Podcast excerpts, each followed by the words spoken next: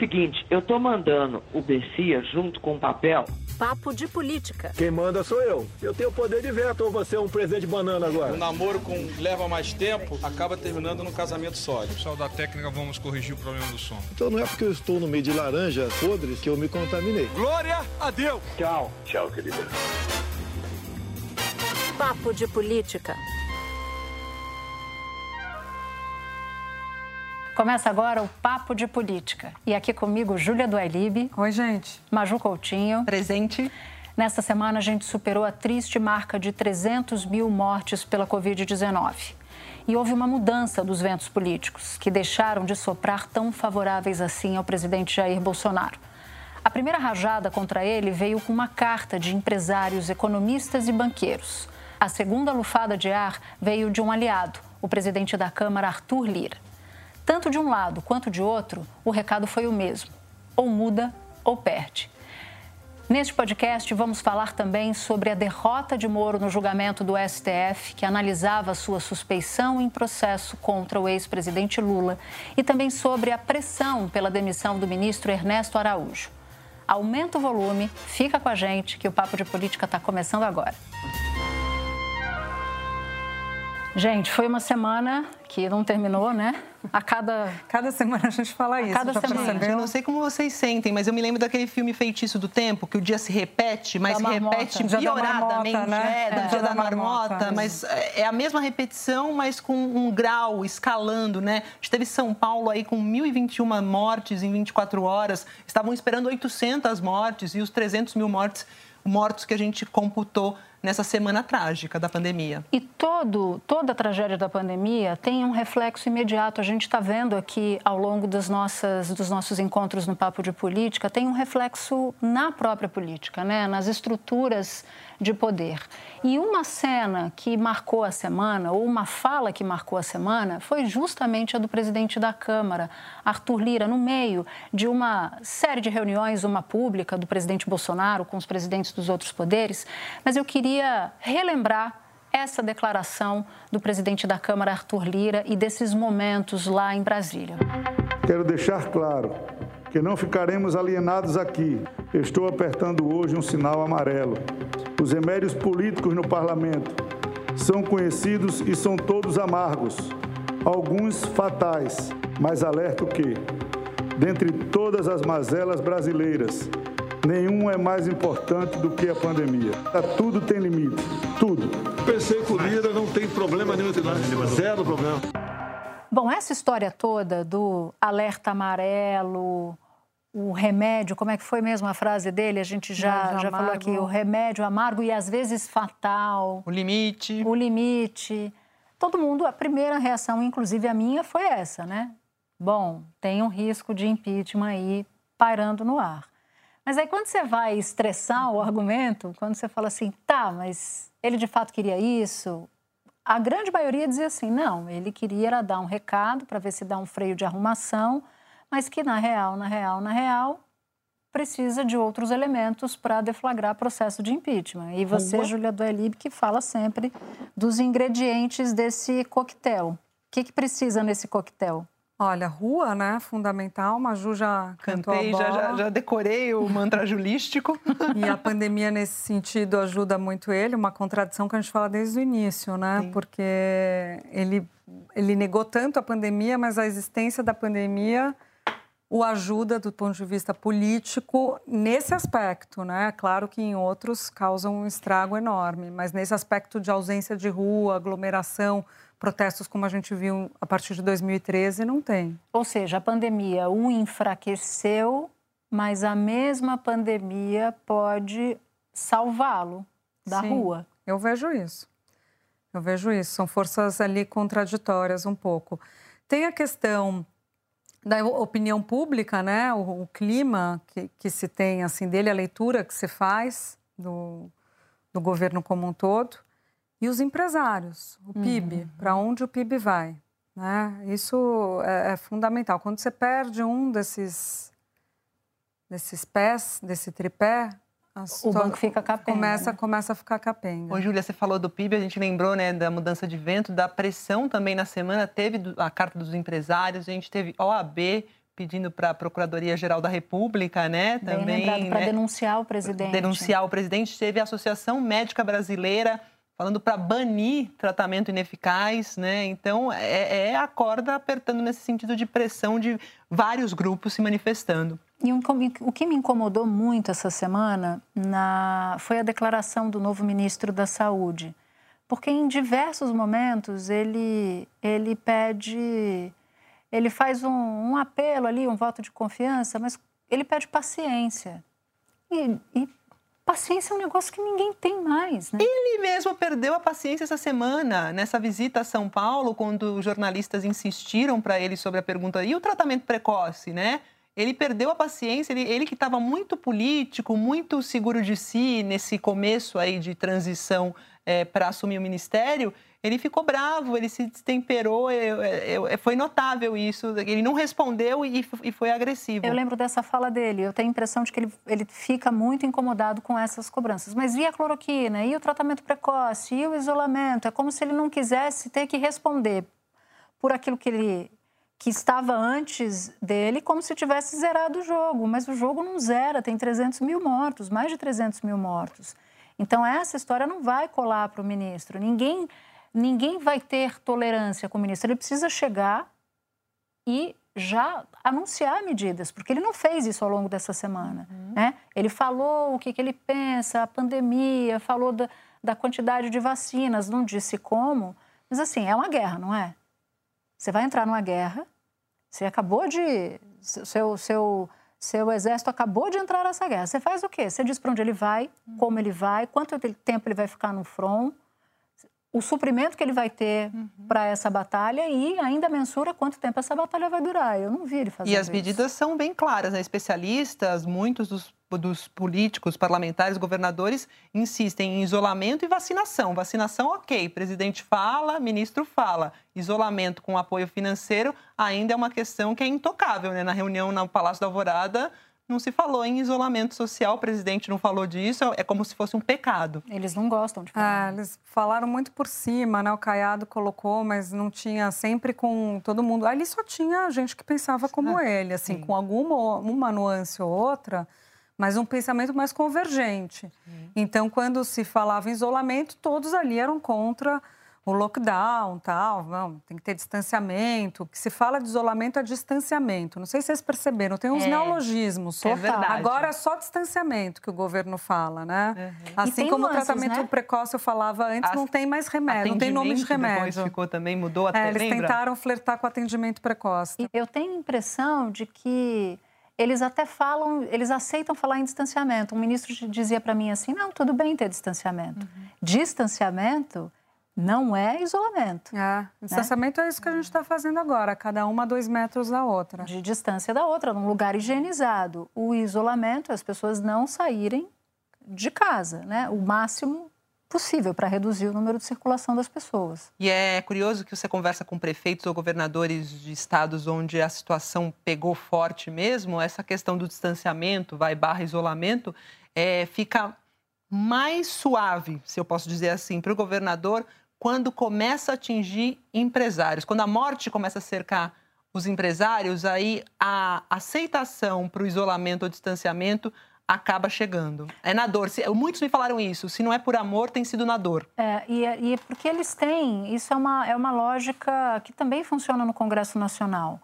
São os grupos organizados com mais influência né, sobre a classe política. Então, em geral, quando eles pressionam, tem um, um recuo. tem um, um, um chacoalhão, né? Uhum. Tem um trimidum, assim. Tanto foi assim que... No Amazonas. No, não, e o pro, nosso próprio episódio.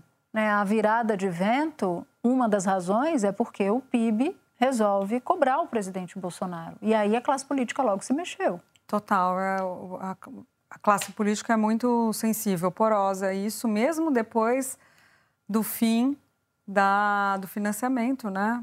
É, empresarial. Empresarial, Nossa, privado. É verdade. Porque o, antes o, a influência deles era gritante.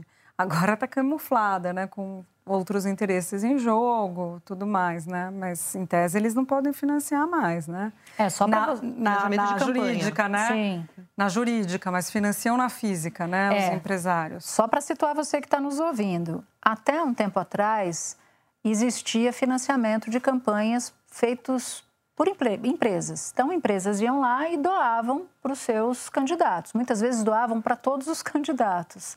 Aí veio o Supremo Tribunal Federal e proibiu essa doação empresarial. Então, se você é dono de uma empresa, tem um CNPJ, você não pode doar para candidato nenhum. Mas continuou sendo permitido o financiamento da pessoa física. Então, se você, mesmo sendo empresário, quiser doar pessoa física para o seu candidato, isso ainda pode dentro de um limite. limite né? Né? Mas agora não pode mais. Então, o que a Júlia está dizendo é que, quando o financiamento empresarial era permitido, essa influência era ainda mais mais escancarada, né? Mas eles não perderam mesmo quando terminou o financiamento empresarial. Ô, Natuza, é, eu, eu, ouvi uma expressão, você estava falando isso, conforme o governo vai se fragilizando em razão de todas essas variáveis, vai aumentando também, é, o centrão vai crescendo, né? Eu ouvi uma frase que eu achei que é bem é, ilustra bem isso, que é a seguinte: é, se a gente cheira a dificuldade, nós mortais, imagine o Centrão. Hum, Eles têm um faro muito mais apurado que o nosso. Mas eu acho que o Centrão se fortaleceu. Acho que essa declaração do Arthur Lira essa semana o deixou, aumentou o passe dele. E Natuza, também a gente tem que levar em conta que o encontro do presidente Bolsonaro no Palácio da Alvorada com o presidente do Congresso, Judiciário, também teve a ver com essa pressão, né? Não era um encontro desejado pelo presidente, foi aceito depois dessa pressão, inclusive do Centrão. Mas até a fala do Arthur Lira, né? Porque a reunião foi pelo período, no período da manhã e a fala de Arthur Lira foi depois. À tarde, é. Acabou eclipsando o que Bolsonaro tinha de intenção com essa reunião. Porque quando aconteceu a reunião, eu falei, poxa, o presidente está com uma imagem de um pouco mais fortalecido, porque conseguiu reunir os os três poderes antes ainda. Antes de começar, né? Antes de começar. Ah, uhum. Antes de começar. Ah, tem o né? antes e depois, isso. Quando entram os, os, os fotojornalistas, os cinegrafistas, fazem aquela imagem oficial da reunião, na, até aquele momento, Bolsonaro parecia faturando a história. Quando ele sai e começa a defender a mesma cantilena de precoce. sempre, aí começa a ficar ruim. Mas aí, quando vem Arthur Lira e faz esse discurso duríssimo, eu falo: hum, Arthur Lira roubou roubou a cena. Uma coisa está casada com a outra, né? Porque, na verdade, quando o presidente sai aquele encontro se dilui, perde a substância, quando Arthur Lira chega na Câmara, ele percebe isso. O pessoal uhum. fala para ele, olha, não, não mudou, olha, vai continuar tudo igual, olha, cadê os acordos, olha... Aí Arthur Lira vai e faz o discurso é. mandando recado. Mas é um discurso só... de recado, né? De Totalmente. recado, é isso. E eu tenho um bastidor. É que eu tinha apurado na véspera. O discurso do Arthur Lira que ele fez naquele dia estava pronto pelo menos desde a noite anterior. Natuza, é isso mesmo. E assim, na reunião do Palácio da do Alvorada. Palácio da Alvorada. Isso mesmo. E inclusive governadores que participaram dizem que meio que foram brifados, né, também antes. Ah, o que, que você vai falar? Então, o que, que você tem? A gente vai abordar isso, isso, isso, tudo bem? Então, também colhi essa informação. E com as mesmas expressões. Uhum. Sinal amarelo, chegou, se não pode chegar, tudo tem limite, com as mesmas. Ou seja, ele não fez um discurso em cima do colo, né? Assim, ali quando você escreve um texto rapidamente. Não, foi um texto pensado, maturado e calculado. Mas vamos entrar então no, no, outro assunto, no outro assunto dessa semana, que foi o pedido de cabeça do Ernesto Araújo. Né? É, Pede tá para sair, né? né? Foi bem esse o clima no Senado, na participação de Ernesto Araújo, dando explicações. Eu ouvi com, de fontes que, assim, até senadores do governo, né, ligados ao governo, é, estavam convencidos da saída mesmo de Ernesto Araújo, que pedisse para sair do cargo, né, diante da, dos vários entraves diplomáticos, ainda mais nesse momento que o Brasil precisa de vacina. E ele foi emparedado, né, Maju? Foi emparedado por três senadoras mulheres e a gente vai ouvir agora o que elas falaram. Senhor ministro, eu gostaria aqui de dizer: o senhor está no lugar errado.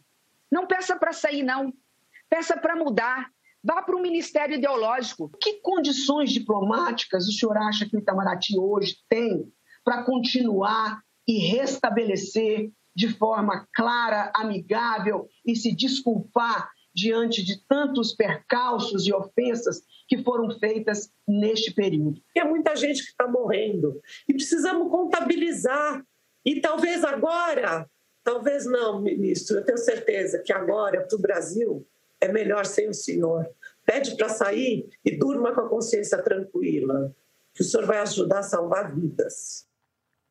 Nossa, eu por isso que ele estava suando tanto nos vídeos, ele né? ficou bem nervoso. Ele né? ficou muito. Ele ficou muito nervoso, foi complicado ali. Muito nervoso. Ele aí... não esperava, né? Desculpe te Não, não, por favor. Não, que ele imaginava que ia ter uma tropa de choque, a famosa tropa de choque de governo que nessas situações entra em campo, não tinha Nem ninguém. A, a, palavra que eu ouvi sobre isso foi uma, uma algo assim nunca antes visto no Senado, uma unanimidade naquele Isso. momento da crítica a ele. Foi o que eu, eu ouvi também. E eu sempre fico me perguntando o que que o que que o, o, o que a gente está vendo naquele momento na política nos diz, o que que aquilo quer dizer, né? E aí eu acabei chegando à conclusão, eu não sei se vocês concordam, que não há só uma ofensiva contra o Ernesto Araújo. Acho que há uma ofensiva desses aliados do presidente contra a ala ideológica do governo inteiro. Uou. E aí um, um, um, parlamentar dizia assim para mim, eu falei, bom, mas o problema da ala ideológica do governo não é o Ernesto Araújo somente, né? nem é a influência somente de Olavo de Carvalho. O presidente da República sempre apoiou. Se livrava ali em alguns momentos quando achava que devia, caso do, do, do Abraham Weintraub, mas, em geral, ele é muito sensível ao que demanda essa ala, essa ala ideológica. E aí a, a, a, o parlamentar disse assim: a gente não consegue tirar o presidente. Então a gente tem que tirar quem está atrapalhando, quem está em volta. Por isso é que eu enxergo esse episódio da semana do Ernesto Araújo como uma ofensiva contra a ala ideológica do governo. Eu queria dizer que muita gente fez a seguinte leitura: a situação dele é insustentável. Um, mas como o Arthur Lira foi muito agressivo na jugular, na, foi muito na jugular de certa maneira, emparedou o presidente. Se o presidente ceder agora, uma expressão que eu ouvi, seria dizer que o Arthur vai sentar na cadeira dele. Então, isso, para uhum. alguns parlamentares, indicaria que o presidente vai esperar um pouquinho no cozimento do Ernesto Araújo. É, Araújo. Opa, trava isso, língua. Isso casa com um, uma declaração que, que o presidente da Câmara estava dando para todo mundo que falava com ele, que era assim eu não pedi a cabeça de ninguém. Não é verdade que eu pedi a cabeça. Eu fiz um, um eu apontei o problema. O presidente que dê a solução que ele quiser. É que parlamentares foram falar com ele. Eu falei com um deputado há pouco que disse que, ó, falei, comentei com o Arthur que tinha que, que ele foi com muita sede ao pote e tal. Então tava lá o Arthur Lira querendo tirar. Opa, eu não tô. É a mão amarela, né? Me não fui eu. fora dessa. não fui eu. Tem uma outra encomenda que o Centrão passou a enxergar. Eles acham, olha só o jogo da desconfiança, que Bolsonaro em momento nenhum queria nomear Ludmilla. Que fez todo um jogo de cena, já sabendo que não seria ela e que o pessoal das redes sociais do presidente iam, que ia detoná-la.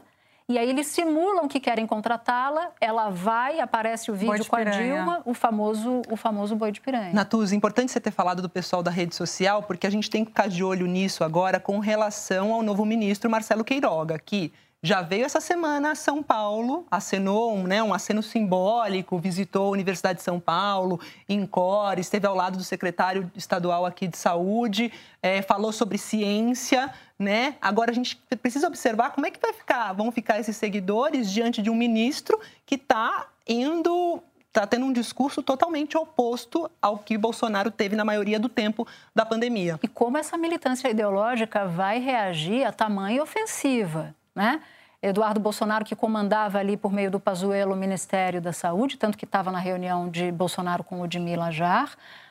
Há o pedido de cabeça de Ernesto Araújo e Felipe Martins, que não é um personagem qualquer dessa semana, né? Vamos falar sobre Felipe Martins. Só já então pegando o gancho, ouvi uma frase que eu queria dividir com vocês, estava caçando ela aqui nas minhas anotações. É um deputado que é bolsonarista da Frente Evangélica, e ele fala o seguinte: eu questionava né, sobre a situação da Ernesto Araújo. Ele fala: olha, eu estou orando, rezando, para que Ernesto Araújo não fique. Eu sou bolsonarista, mas eu não sou radical. Eu não ajeito a gravata fazendo gesto extremista. Então, olha como já está pegando mal. Esse gesto não é qualquer gesto, né, Natuza? Esse gesto é apontado, inclusive já tem N é, referências sobre isso, como um gesto extremista, supremacista, branco, que quer dizer, né, Major? A gente estava até falando antes sobre isso. Isso, o W, né, são os três dedos de white, de branco, e, a, e o símbolo que é circular é P de power. Então, white power tem a ver com os supremacistas brancos, né? E também é um tipo de política. Eu vi um, um coordenador de relações internacionais da USP, o Felipe Loureiro, falando que é política codificada, ou seja, quem tem que entender vai entender. Tá Entendedores entenderão, né? É, é, Ele diz que o ele, aspecto. É, ele disse que não era isso, que ele estava arrumando a lapela. E conversei com vários senadores que falaram que maneira inusitada de arrumar a lapela. Mas o ponto é, para mim, que Felipe Martins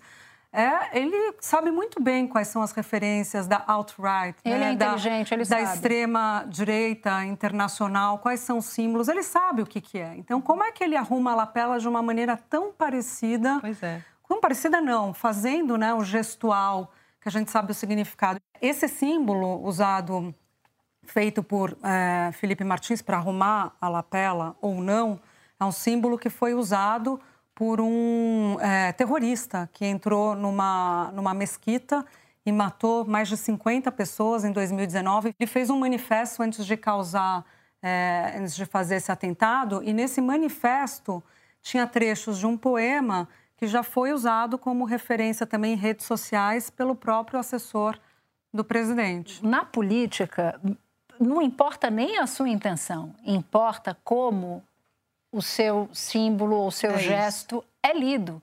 Então, ainda que Felipe Martins não tenha eventualmente tido a intenção de reproduzir o símbolo supremacista, ele foi lido assim. Tanto que o parlamentar da base do presidente Bolsonaro disse a você que não dá. É, né? Entendeu dessa maneira. Por isso que todo mundo exige ali uma providência sobre o destino do assessor para o presidente Bolsonaro. E o Pacheco, né, abrindo investigação.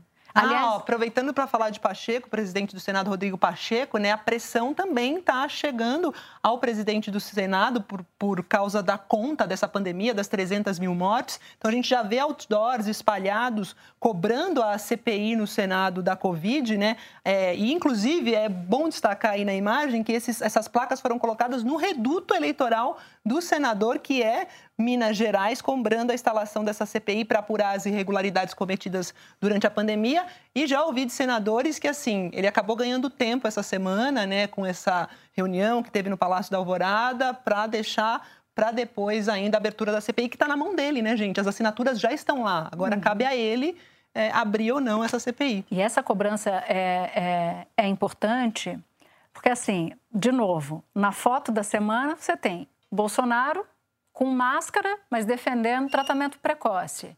Arthur Lira na reunião, mas sai de lá e né, põe o presidente ali na mira de uma crítica. E Rodrigo Pacheco ficou na foto como alguém que vai trabalhar para o presidente Bolsonaro, tentando o impossível considerado hoje, que é colocar João Dória e Bolsonaro dentro de uma mesma, de uma mesma sala. Isso é uma metáfora, mas se ele é a pessoa que vai fazer a interface do governo federal com governadores, e São Paulo é central na, no enfrentamento da pandemia, ele se ele topou uma missão considerada quase impossível e está sofrendo as consequências. Só que na balança ali entre Pacheco e Lira, Lira apareceu na foto muito mais valente do que o próprio Pacheco, que é cobrado por uma CPI. E, gente, vale lembrar também que a pressão lá dentro no Senado para a abertura da CPI está vindo, inclusive, de senadores mais moderados, que mantêm mais a linha ali, e também impulsionados pela morte do senador Major Olímpio, também, que deu uma maior sensibilizada na casa. Sem dúvida nenhuma. Momentos antes da reunião com o presidente da Câmara, do Senado, o presidente Bolsonaro, o presidente do Supremo, houve uma oração celebrada ali pelo ministro da Educação. E aí, logo depois disso, começaram as discussões. Entrou Ernesto Araújo, entrou momentos mais tensos e entrou vacina, uma unanimidade para surpresa de todo mundo, se a gente for olhar cinco meses atrás, seis meses atrás, isso não seria uma unanimidade. O presidente Bolsonaro não concordava com isso antes. É verdade. Inclusive, a gente tem aqui, né, uma. A gente elencou as falas do presidente a respeito de vacina ao longo deste ano de pandemia. Toda e qualquer vacina está descartada. já mandei cancelar, por exemplo, sou eu, não abro mão da minha autoridade. Ninguém vai tomar outra vacina na barra, não, tá ok? Procura outra. A eficácia daquela vacina em São Paulo parece que está lá embaixo, né? Se alguém tiver um efeito colateral, vai para cima dele, pô. Com todo respeito ao Supremo, ao Federal, tomou uma medida antecipada, nem vacina tem. Não vai ter para todo mundo. Eu não vou tomar. Se você virar um, um chip, virar um jacaré, é problema de você, pô. Comprar vacina, só for aqui na casa da tua mãe. Não tem para vender no mundo. Tome vacina. Estamos fazendo e vamos fazer de 2021 o ano da vacinação dos brasileiros.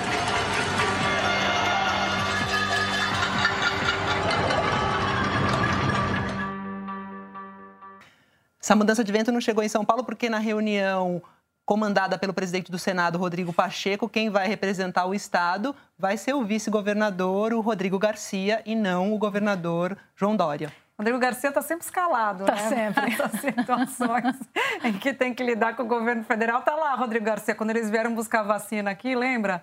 o Pazuello e os outros governadores uhum. no depósito de Guarulhos, também não foi o Dória. Alguém estava falando, alguém estava falando com ele e falou assim: "Nossa, o senhor é bucha de canhão mesmo, né? Porque está sempre nessa, nessas enrascadas". Mas só, só vocês perceberam que teve o ministro veio para São Paulo, se encontrou com o secretário de saúde e tem toda uma, uma articulação ali para mostrar que ó, essa questão política entre São Paulo e, e Bolsonaro e Dória não está pegando na área técnica mais. Estamos aqui visitando o INCOR, HC, e Júlia também convidou um membro que faz parte do comitê aqui de atenção à Covid do governo do estado de São Paulo para ser conselheiro ou estabelecer políticas Isso. de tratamento para a Covid junto ao Ministério. Né? A pessoa não vai deixar o cargo ao, o que ocupa aqui no nosso comitê de contingência, né? de contingenciamento, mas vai participar, então, um membro do governo João Dória dando pitaco no governo Bolsonaro. A gente eu, via essa... eu acho que o presidente não se atentou para isso ainda, viu? Estou esperando se vai ser essa eu nomeação também. formal mesmo, desculpe. Eu também, não, eu concordo com você. Eu não sei se vai ter esse, esse poder todo de levar uma pessoa Lembra de João Dória. A Ilona, o caso da Ilona, ah, para o Conselho de Segurança Nacional. De Segurança né? Pública. A Ilona Zabo, ou é Zabó, eu nunca sei qual é a pronúncia correta do, do nome dela. Mas eu não queria deixar de falar ainda dessa linha do tempo que a gente mostrou. O posicionamento do presidente Bolsonaro em relação à vacina sempre depende do outro. Ou seja, ele foi contra a vacina. Pode ser até porque não acredita ou não acreditava em vacina, mas, sobretudo, porque ele não queria dar esse mole para João Dória. E aí, quando a própria base dele começou a demandar a vacina e entra o ex-presidente Lula na história, e de repente ele virou vacina, pró-vacina desde de criancinha.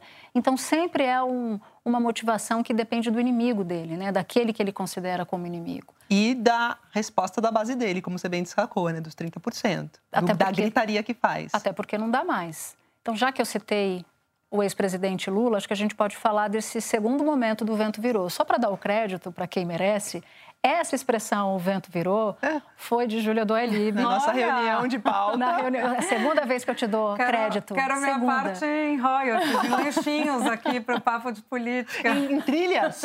em trilhas, não é? Coutinho. Boa, eu sou, não sou boa de trilha. Ai, Porque a gente fica, a gente fica, quando a gente vai fazer o se preparar para o programa, a gente fica tentando entender qual é o sentido mais amplo da semana toda. Aí eu vim com uma ideia meio fraca e tal, e a Júlia falou, não. Não estava fraca não, estava boa a ideia. Eu acho que o, o, o sentido virou. da semana é o vento virou. E virou também em relação ao ex-presidente Lula. Já tinha acontecido com a anulação dos processos dele lá de Curitiba, decididos por Moro, mas o desfecho se deu essa semana, quando a segunda turma julgou o ex-ministro e ex-juiz Sérgio Moro como suspeito em relação ao triplex do Guarujá. E virou por um voto virado, né, da ministra Carmen Lúcia, que tinha votado antes contra a suspeição e aí depois alegando a chegada de novos elementos, mudou a posição e aí é, foi é, a favor da suspeição da parcialidade do ex-juiz Sérgio Moro e Cássio Nunes, que